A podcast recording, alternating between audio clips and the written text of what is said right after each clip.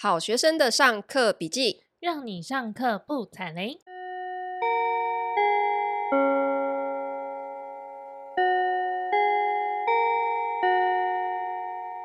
大家好，我是麻瓜 Tody。大家好，我是麻太。双十一那一天呢，是我们两个交往的十一周年。我们是 二零一一年的十一月十一日，然后到今年刚好也是第十一周年，所以呢，那一天我们晚上那天本来满心欢喜，应该是 非常就是快乐的一天，这样，然后我们就安排晚上去约会、去吃饭、看电影。结果呢，都还没有走出那个电影院呢，我就看到那个。FTX 宣布破产的消息了，然后呢，你的心也破产了，我的心也破了，就发现呢，要跑根本就来不及了，因为早就锁仓不能出金了，酷酷啊！所以现在呢，双十一对我来说又多了一个重要的意义，就是除了是我们的交往纪念日呢，也是我的韭菜日呢。嗯，你的韭菜纪念日，我的韭菜纪念日，以后我就帮你 Google Calendar 就写这个，对。好，我们的听众呢，应该我觉得大部分人应该知道 FTX 是什么啦，对不对？毕竟我们之前也曾经聊过，就是加密货币。FTX 吗？没有特别聊它，但是就是我们在介绍各个交易所的时候，有稍微带过，有提到它。好，言而总之，我觉得可以稍微介绍一下，它其实就是。呃，在它破产之前，它是世界上它是第二大的交易所嘛？没记错的全球第二大加密货币的交易所。交易所顾名思义，就是大家会在上面去做呃虚拟货币的买卖。所以你为了要做虚拟货币的买卖，你就必须要入金，你就要把钱先放进去，就是跟你在银行啊，有点像银行啊，有点像没有，就是你像你开证券户，你要钱要先存进去，你才能够买卖股票，是差不多的道理嘛？对。对，那它倒了的意思就是你放进去的钱就被锁住了，因为它也没有钱吐给你。我在想，如果现实世界啊，一间银行准备要破产，然后大家去挤兑，银行可以说他不让你兑现吗？可以呀、啊，也可以哦，银行也可以锁仓哦。以前九零年代那个挤兑不就是这样，就是提不到钱啊。他是账上没钱，啊、所以不让你几个月那个河南银行，你没有关心哦。哦，他就是让你提不到钱啊，是一样的。那是中国啊，台湾也可以这样啊。嗯，全世界都可以。可是 总归就是他太不分国籍，金库里面就是根本没有钱，所以你也提不到，也就是没办法。对啊，好，老实说啊，就是我回顾了一下，就是十一月十一号那一天呢，他晚上十一点宣布破产的时候，其实我是前两天我大概就有听到风声了，我大概就知道，哎、欸，好像有一点问题。然后呢，其实那个时候我有打算，就是把钱移到我的冷钱包里面去的，对。可是呢，就是有一些技术性的问题被遭遇，所以就没有成功，就对了。可能是心情不好，或是 操作上觉得好烦哦，这样。对，然后呃，反正有一个我很惨惨上加惨的原因，就是我换了手机嘛。啊、哦，对，对对，我换了手机之后，连带所有，因为你进这些 App 里面注册的时候，它会要求你要有双重验证，对不对？对，就是有一个二 FA。然后我用的双重验证是用 Google，所以我在换手机的时候没有把这个双重验证备份，所以就导致我、这个蛮重要，我所有的这一些跟加密货币有关的，不管是交易所还是其他的 App，全部都被锁住了。就是我没有办法做买卖操作，也没有办法出入金，有一些甚至是没有办法登入，我要全部人工申请验证，嗯，有的是这样。所以我我其实当时就算我真的要去操作这件事情，其实我也没有办法。然后到后来双十一那天，其实就是来不及了，就是也没有办法了，这样子。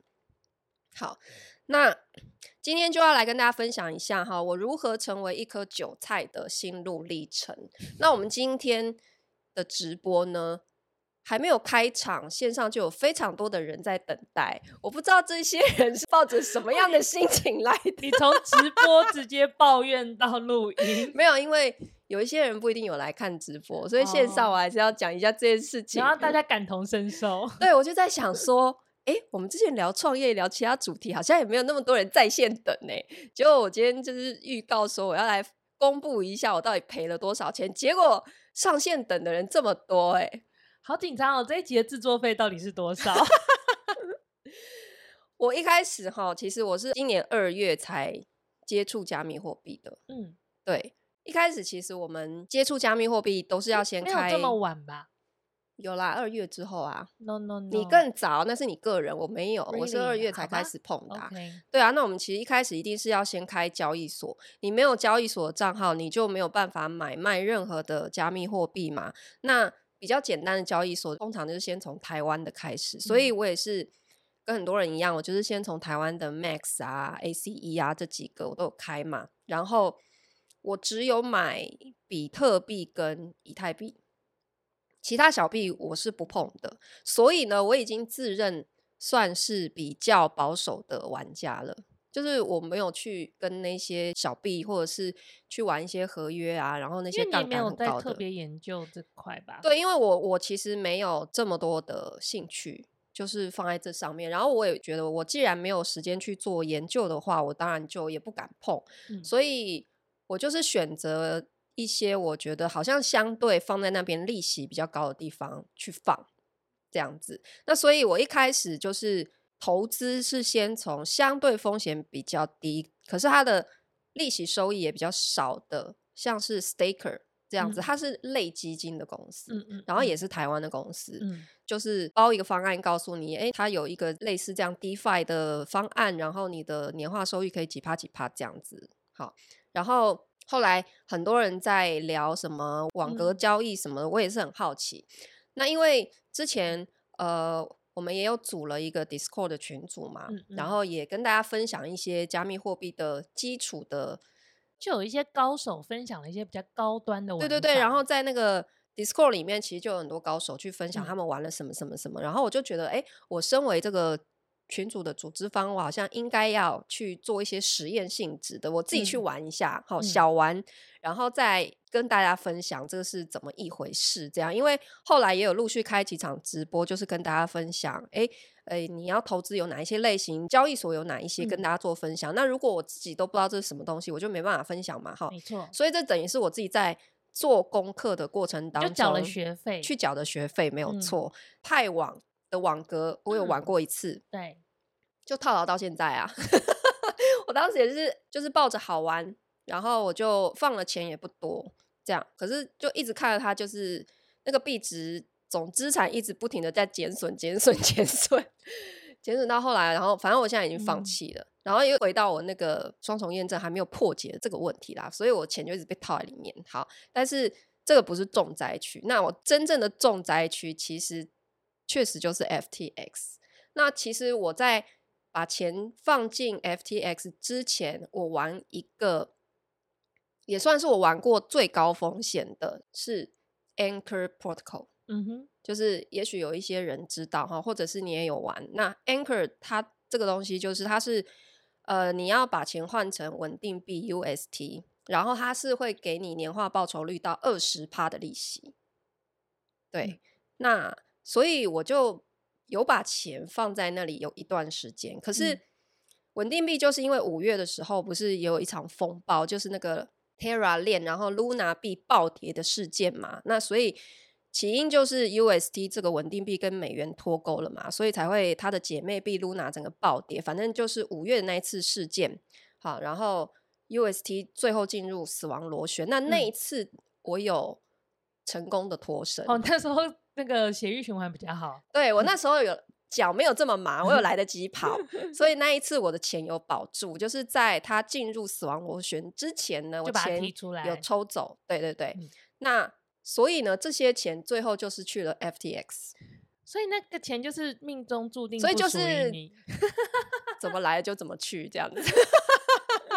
这个漩涡没有带走的，下一个漩涡会把它带走。没 错，就是终究不属于你的，就是不会留在你手上太久。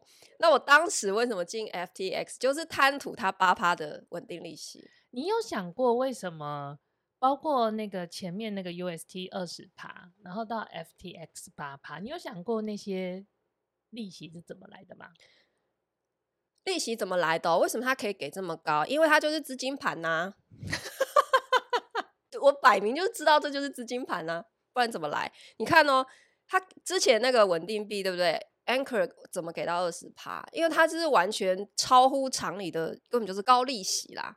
对不对？嗯、那他其实就是用大家已经放进去的钱，然后再去操作新的一个资金盘，嗯、让更多的人把钱再丢进去，才可以发钱给之前的人嘛。嗯嗯，对啊，其实我我觉得道理其实很简单。那你看现在 FTX，大家事后在分析为什么它会整个破产。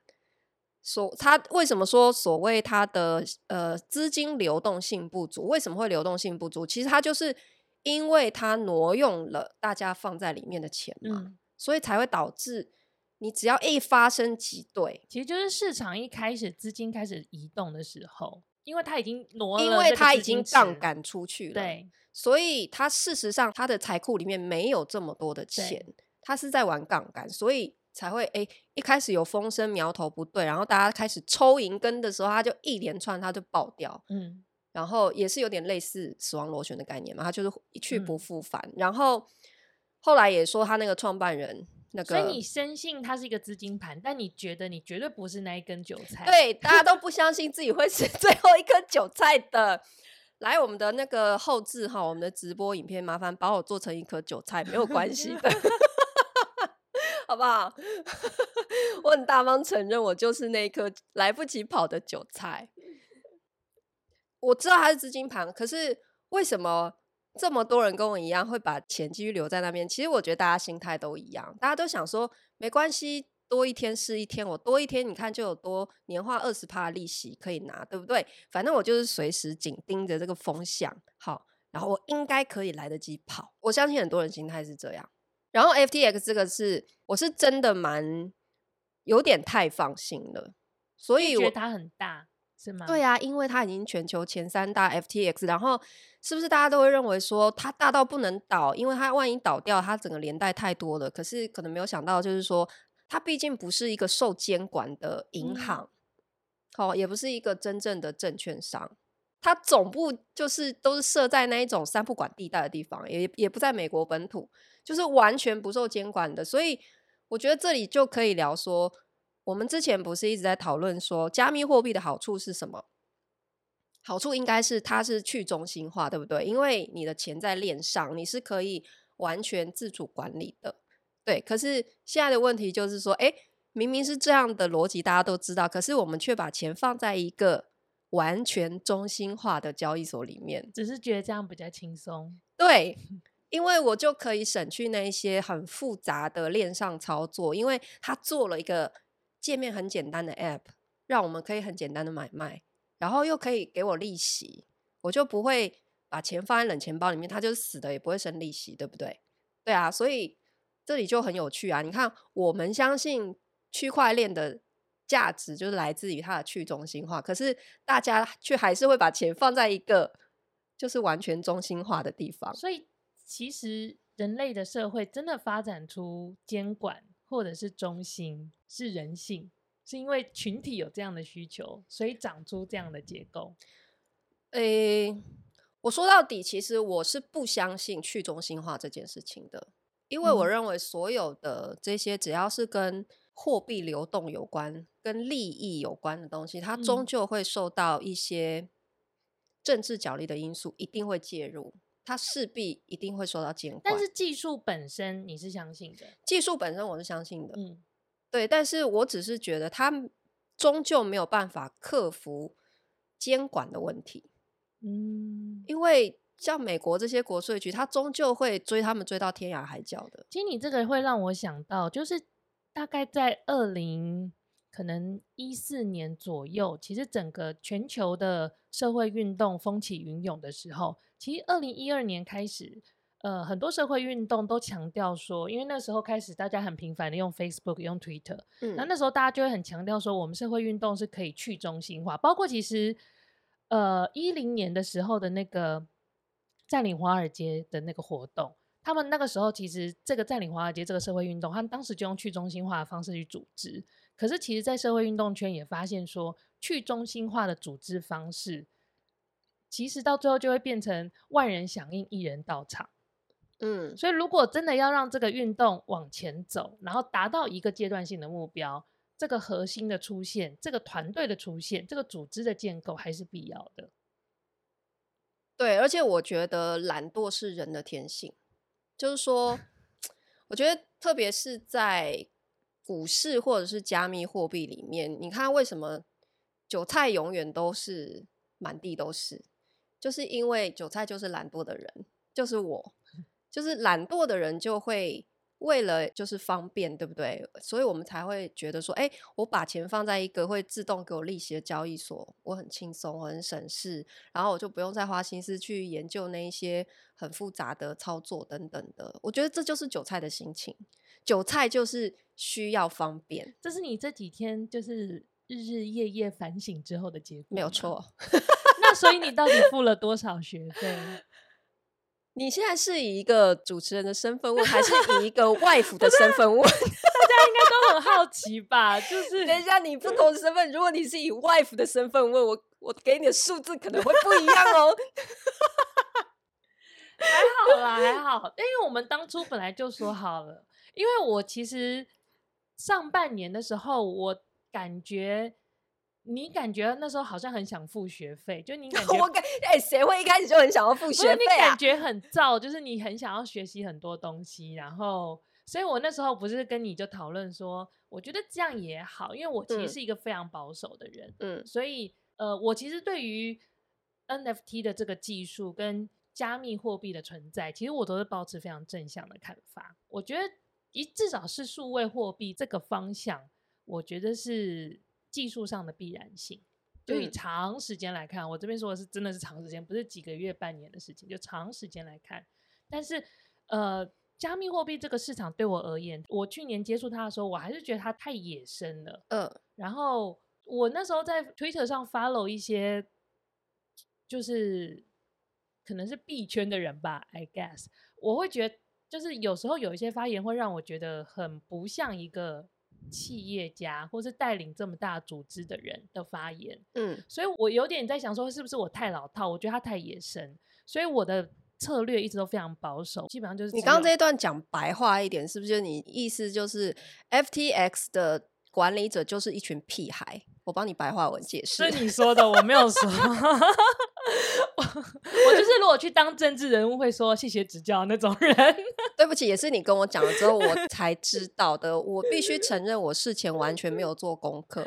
我真的是道听途说，就是听说 FTX 是全球前三大交易所，我就进去了。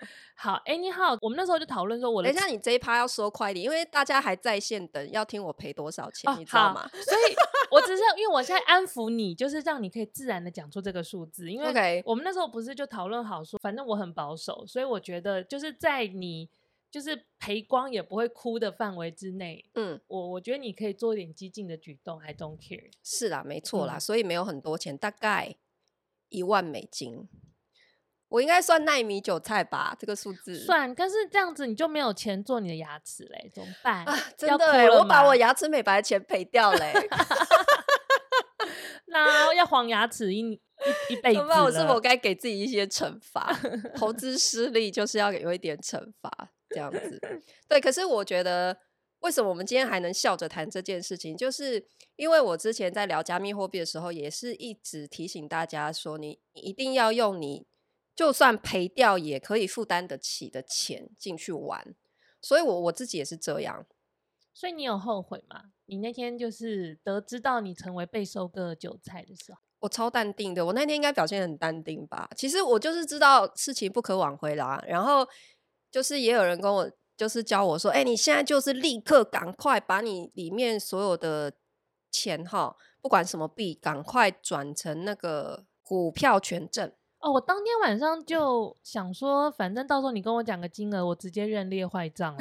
你已经放弃了？我已经放弃了。对，可是好，我也做了，反正最后那些资金就是立刻在 FTX 里面全部买成什么像什么特斯拉那一些的股票权证。可是我心里非常清楚，那是没有用的。他破产就是破产，你是不要想拿到钱了。所以我其实心里是蛮淡然的。我就是觉得，好吧，这就是我今年做的一个失策的投资，就是赔掉了。然后我们就要 move on，然后赶快把心思花在赶快去把钱赚回来，这样就好了。对，所以你问我会不会后悔，我不会后悔，因为我觉得这是在我们接触任何一种新的东西之前，哈。算是一个它真的就是学费。就是我们在接触学习任何新的东西，我们势必都会有缴学费的过程。那只是说，你必须把这一笔学费控制在你可承受的范围，然后再加上就是我自己本身对于加密货币是有信心的。就是我认为加密货币它本身它就是一种工具，嗯，然后像 NFT 它本身也是一种工具，嗯，那工具本身是中性的，嗯，只是。人怎么去使用它，让结果变成好还是坏的问题。嗯，所以就加密货币本身而言，比方说比特币、以太币，我还是相信十年、二十年之后，它也许它会有另外一个很好的发展。所以我当初的初衷也是，我就是买币放着，然后我等十年、二十年之后我再来看，也许诶会有一个机会它增值了。我是这样想的，只是在这个过程里面。有时候你就是知道韭菜的心态，就是会起心动念啊，就是会去贪心分心，然后就想说，哈，那放在冷钱包里面就是死的，又没有利息？干脆先找个地方玩一下。然后你知道玩着玩着你就分心了，就是你没有持续一直在这个币圈里面接触到所有的这些资讯的时候啊，等你知道要跑，真的有时候就太慢了，就是这样子。嗯，所以我就是认栽。对啊，我就太慢了。那我觉得我自己在看待这件事情的时候，因为我知道还好像蛮多人这一次，因为本来在接触加密货币的年龄层就比较年轻嘛。那我我其实也觉得，就是在年轻的时候，就是碰到这样子的投资上的挫折，嗯，哎，我个人就是 我个人觉得不是坏事，欸，怎么说？因为。总比你六十岁，然后你就是被骗，什么感情诈骗，然后赔光了，然后你这辈子根本连要去工作都不知道该怎么办，uh -huh. 来的好吧？你年轻的时候，你就是狠狠的跌一次，然后你其实就学到很多东西，嗯、是你接下来几十年的人生，我觉得都非常受用。所以其实越早跌倒不是坏事，因为你越年轻的时候经历挫折，嗯、其实你更有资本再去翻身。但这个都是建立在。这个年轻的人本身的心智够 强大的状况，对对对 对对对对啊！但是我我我会觉得，其实，呃，就是大约一年前吧，其实整个市场都是非常燥。我我这边讲的市场很燥，是不只是加密货币的市场，其实连股票市场都是非常燥。那我们前几天讨论到要讲那个事件的时候，我回去看今年年初的非常多的讲美股的。频道在怎么看二零二二年的市场？嗯，我就是很，因为像唐老师的东西，我也是都会半年后再回头去看他当初讲什么，所以我就回头去看，我就发现二零二二年初其实真的那个时候，大家虽然知道升息了，可是大家的预估都倾向乐观。我印象很深刻，那个时候 Mula 还是什么，他就说最理想的情况，他是觉得今年的联准会在升息六码。吼吼，现在都十二码了，开什么玩笑？嗯嗯嗯嗯。就那个时候，其实大家还算是倾向乐观。然后我觉得那时候整个市场的钱是是浮动的，然后大家心态上也是比较呃愿意冒险的。那现在其实比起来，这就是在市场越热或者是说越乐观的时候，大家的心态就是越浮躁的。对，你看哦，就是像整个经济很好的时候，股市很好，对不对？然后就有很多人年纪轻轻就因为买卖股票就自诩为少年股神，嗯、有没有？去年特别多，超多的。嗯、可可是，呃，真正潮水退了才会知道，哎、欸，你到底是股神还是你只是运气好？今年下半年就超多人在讨论债券，我想说，嗯，就是 就是也是有从股票要转入债券，但是也是这个这个东西就不是你在市场都已经下来了，你在转。它就是要你前面就是先配置好，所以很多人在做长期的价值投资的时候，他们其实就非常的重视股债比。我本身没有那么买单股债分配这件事情啦。怎么说？呃，我觉得债券在大部分的时候，因为大部分的市场没有这么差，在大部分的时候里，我觉得债券都是让你的资金浪费的一个工具。我觉得。但是不，这因为大家的选择不一样，嗯嗯，嗯，但的确在现在这么低迷的时候，就是有些时候你选择债券是比较稳定的做法，嗯，对。嗯、但是我觉得本来市场就是会这样子高低起伏的，然后现在就是只要在现在市场比较低迷，然后你还笑得出来，然后你有现金可以撑得过去，其实我觉得就是蛮幸福的事情。我今天才跟就是呃我的包租实战班的学员聊，因为我有学员也是有参与加密货币，我、嗯、就是我有几位我是知道的，然后我就私讯问说，哎、嗯，这一波你有没有受到影响？就是 FTX 破产的事情，他说，呵呵，有啊。他也是，就是 FTX 也是他的重灾区，他也，但他也就是笑笑带过，他已经 move on 了这样子，然后就有跟我聊到说，就是他 move on 之后，他回头冷静想想，就是他在就是收租的这租金这一块的收入是真的非常的重要，嗯、反而在这样的时间点凸显出你每个月有很稳定的现金流才是为王，才是。最重要的事情，其实你你炒作加密货币，或者炒作股票，或甚至是炒作房地产进进出出，然后你可能赚了一笔快钱，可是，在市场不好的时候，你可能跌的也都会全部吐回去。但是，只有每个月稳定会进来的这些现金流，是真正可以支持你。每一天 daily life 的生活的所需，我突然想到很有趣的是，去年呐、啊，就是美国的科技公司都在大量增财的时候，然后那时候市场很好，嗯、所以呢，就是科技公司找不到人，然后都要加很多倍的薪水来吸引人才。嗯、然后那时候大家可能会想说，哎呀，我投资赚的这么好，我干嘛回去当社畜？可是今年就完全反过来，是那些科技的公司在大量的裁员。然后与此同时，呃、对对对美国几间大公司裁员裁的非常的严重。对，但与此同时，大家忽然认识到固定薪水的好处。真的，因为像几个月前，我也是听 Joeman，嗯，我就是很不好意思的说，其实我是 Joeman 的迷妹。想跟我跟你讲，所有的 YouTuber，我唯一欣赏的就是 Joeman，因为我真的觉得她是非常非常聪明的，有商业头脑。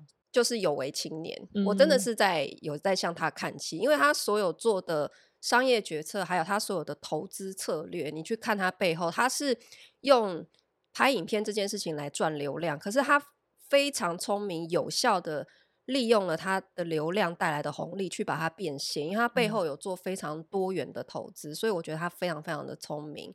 好，然后呢，他前几个月就有提到说，他不是投资那个矿机也惨赔嘛。然后不是投买台积电也惨赔，也是被割韭菜嘛，嗯、所以他就开始也是说，好，我现在这支影片完，我要回去认真继续拍片赚钱了。现在真的觉得有工作做还是一件很幸福的事情呢。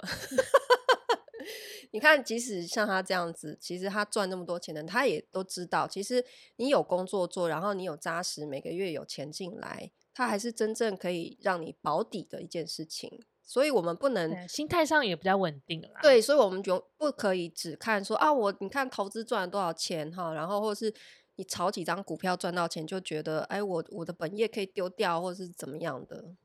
对，所以我们还是在任何的时时节，好，任何的时机点都还是要有风险意识，这样子。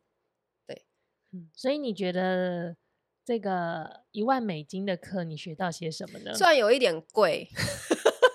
贵贵的哈，但是当然必须让他有收获，就是因为它贵，所以我要从中学到的。我觉得我验证了一句话，就是说你赚不了你不理解的钱。我觉得我在这堂课里面学到的教训，就是验证这句话，因为我不够理解加密货币，所以我赚不了这里面的钱。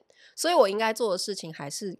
乖乖的就把钱放在冷钱包里就好了，然后关起来十年都不要看它。这这可能是最安全的一个，也是最保守的一个做法。欸，我可以突然，因为你这结论，我想要突然聊一个东西，就是因为最近啊，就是海外房地产非常非常非常的红，嗯，所以 follow 你这个结论，就是你真的会赚不了你不了解的钱，嗯，所以。无论投资哪一个国家，因为现在已经可以出国了嘛，你不就是去了解它，去了解它，对对，这也是我不碰海外房地产的原因啊。嗯，因为我不够了解，然后我不买我看不见的东西。但是你看我在加密货币就犯了这个错误，我觉得加密货币也是其实三炮也是一种看不见的东西，可是我还是买了它，然后付出了一点教训。OK 啦，也是算是训练一下你的心智。对啊，对啊。所以今天分享给大家，就是我自己身为一个韭菜怎么看这件事情。那也希望就是广大的韭菜们，你们可以尽快的恢复调整你们的心态，然后也希望你们跟我一样，都是亏掉这笔钱是在自己可控可承受的一个范围。好，嗯，就算真的是超出你可以负担的范围，但是你你要冷静下来。生命必定会有出路的，你真的一定想办法去找钱，你会找得到的，千万不要想不开，好吗？